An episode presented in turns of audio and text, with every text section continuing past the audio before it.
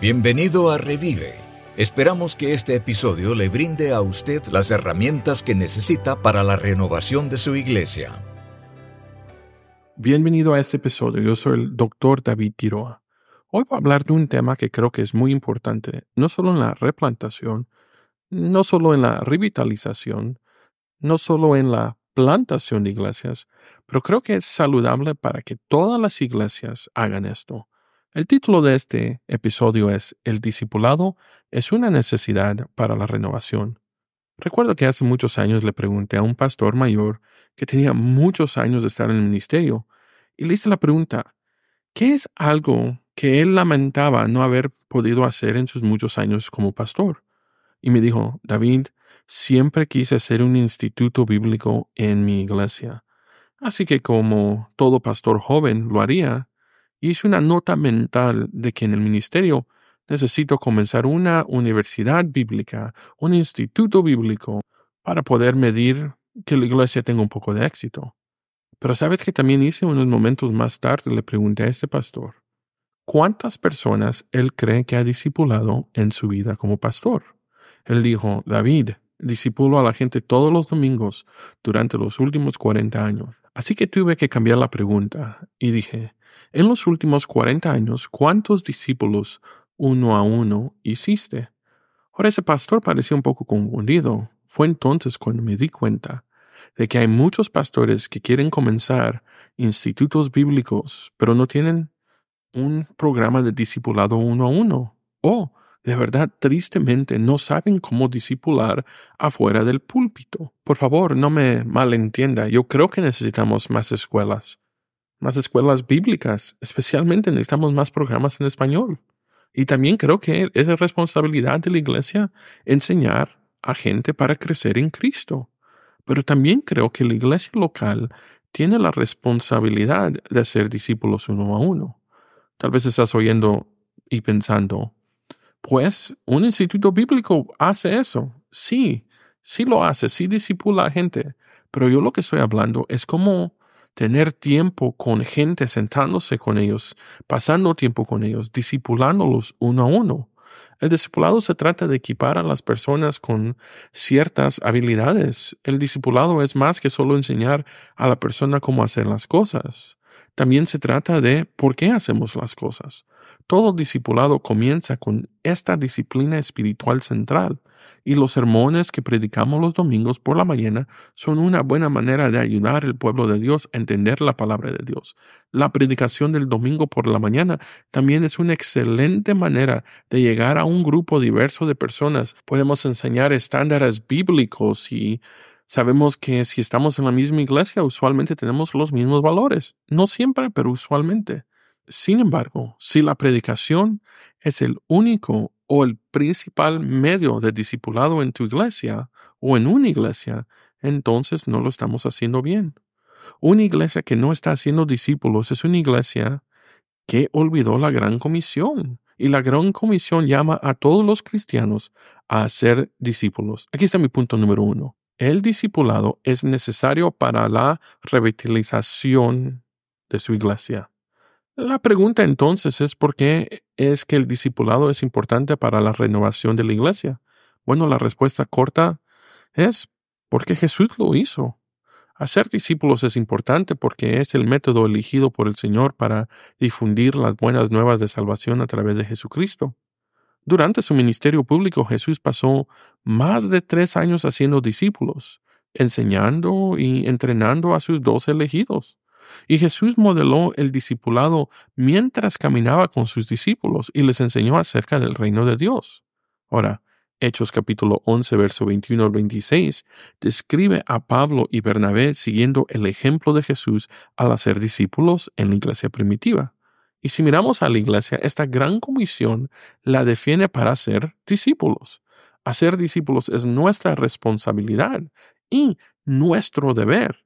La renovación de la iglesia comienza haciendo lo que Dios nos ha llamado a hacer. Ahora, quiero asegurarme de que estemos claros. Creo que la predicación de los domingos es una buena forma de discipulado, pero no creo que debe ser la única forma que nosotros estamos discipulando a gente en nuestras iglesias. Aquí está mi punto número dos. debemos entender el principio de que el discipulado bíblico comienza con un púlpito bíblico.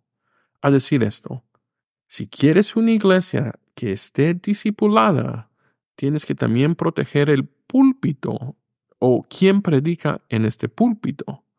Ahora, ya sé que a este punto estás pensando, pero David nos acaba de decir que no solo debemos estar discipulando del púlpito. Mira, eso no es lo que dije. Lo que estoy diciendo es que no debemos solo discipular el púlpito. Debemos pasar tiempo con las ovejas. Debemos pasar tiempo con nuestra gente. Mire lo que dice Hechos capítulo 14, verso 21 al 22. Y después de anunciar el Evangelio a aquellos en la ciudad y de hacer muchos discípulos, volvieron a Listra, a Iconio y a Antioquía, confirmando los animaos de los discípulos, exhortándoles a que permanecen en la fe y diciéndoles es necesario que a través de muchas tribulaciones entremos en el reino de Dios. Ahora, los versículos que acabo de leer son excelentes para los plantadores de iglesia. Creo que es un gran llamado para la renovación y replantación de iglesia. Estos versículos nos dieron dos grandes claves para el discipulado. Número uno, los discípulos son hechos por la predicación. Después de haber predicado el Evangelio, esa ciudad hicieron muchos discípulos. Y número dos, todos los discípulos necesitan la palabra de Dios para fortalecerse, animarlos y continuar en la fe y diciéndoles es necesario pasar por muchas dificultades para entrar en el reino de Dios, como lo dice el verso 22. Ahora, no creo que nadie argumente que las iglesias que están pasando por la revitalización necesitan un nuevo crecimiento. La gran noticia sobre el discipulado es esta. El discipulado ayuda a las iglesias a crecer.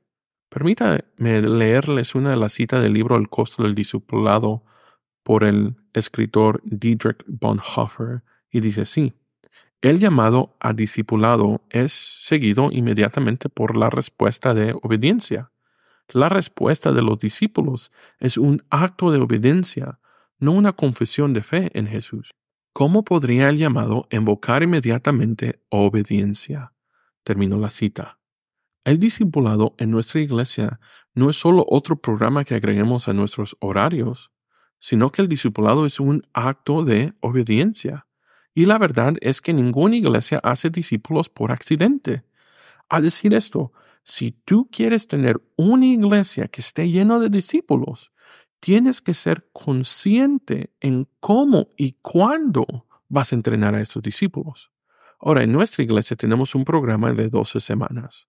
Y lo que hacemos aquí en este programa es que las primeras ocho semanas, eh, la persona que quiere ser discipulada pasa tiempo con su discipulador y después lecciones 9 a 12 nos juntamos para un desayuno delicioso y yo enseño una clase de tres horas para todos.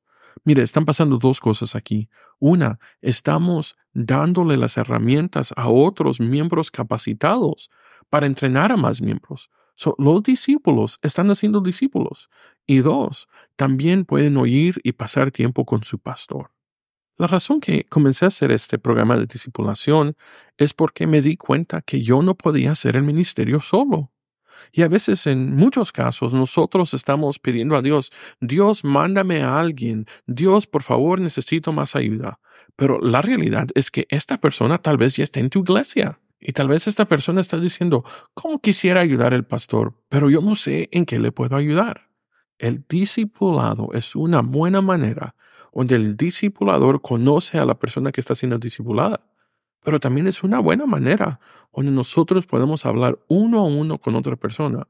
Ahora, yo sé que digo uno a uno sería preferible, pero tal vez uno a tres o uno a cuatro. El punto que estoy tratando de llevar aquí a caso es, un discípulo no se crea solo, alguien tiene que invertir en él. Y mi oración para ti y para tu iglesia es que tú creas discípulos que amen a Jesús y vayan y ellos hagan más discípulos para que juntos alcancemos más gente para el reino de Dios. Ahora, antes de acabar este episodio, quiero hacerte esa pregunta. ¿Cómo es que tú estás discipulando a tus miembros? Miembro, ¿cómo es que usted se está preparando para servirle a Dios en su iglesia y en su comunidad? Si deseas conocer más del discipulado, que nosotros estamos haciendo en nuestra iglesia, puedes escribirme un mensaje aquí o mándame un email, lo voy a poner en la descripción de este mensaje. Mi oración para ti es que tu iglesia sea conocida por una iglesia que hace discípulos, que hacen más discípulos, para que juntos alcancemos nuestra comunidad para Cristo. Gracias por escuchar a Revive. Asegúrate de suscribirte a este podcast. Nos encantaría saber que eres parte de la familia. Si este episodio te resultó útil, compártelo. Para aprender más sobre la revitalización y replantación de la iglesia, únase a nosotros cada semana.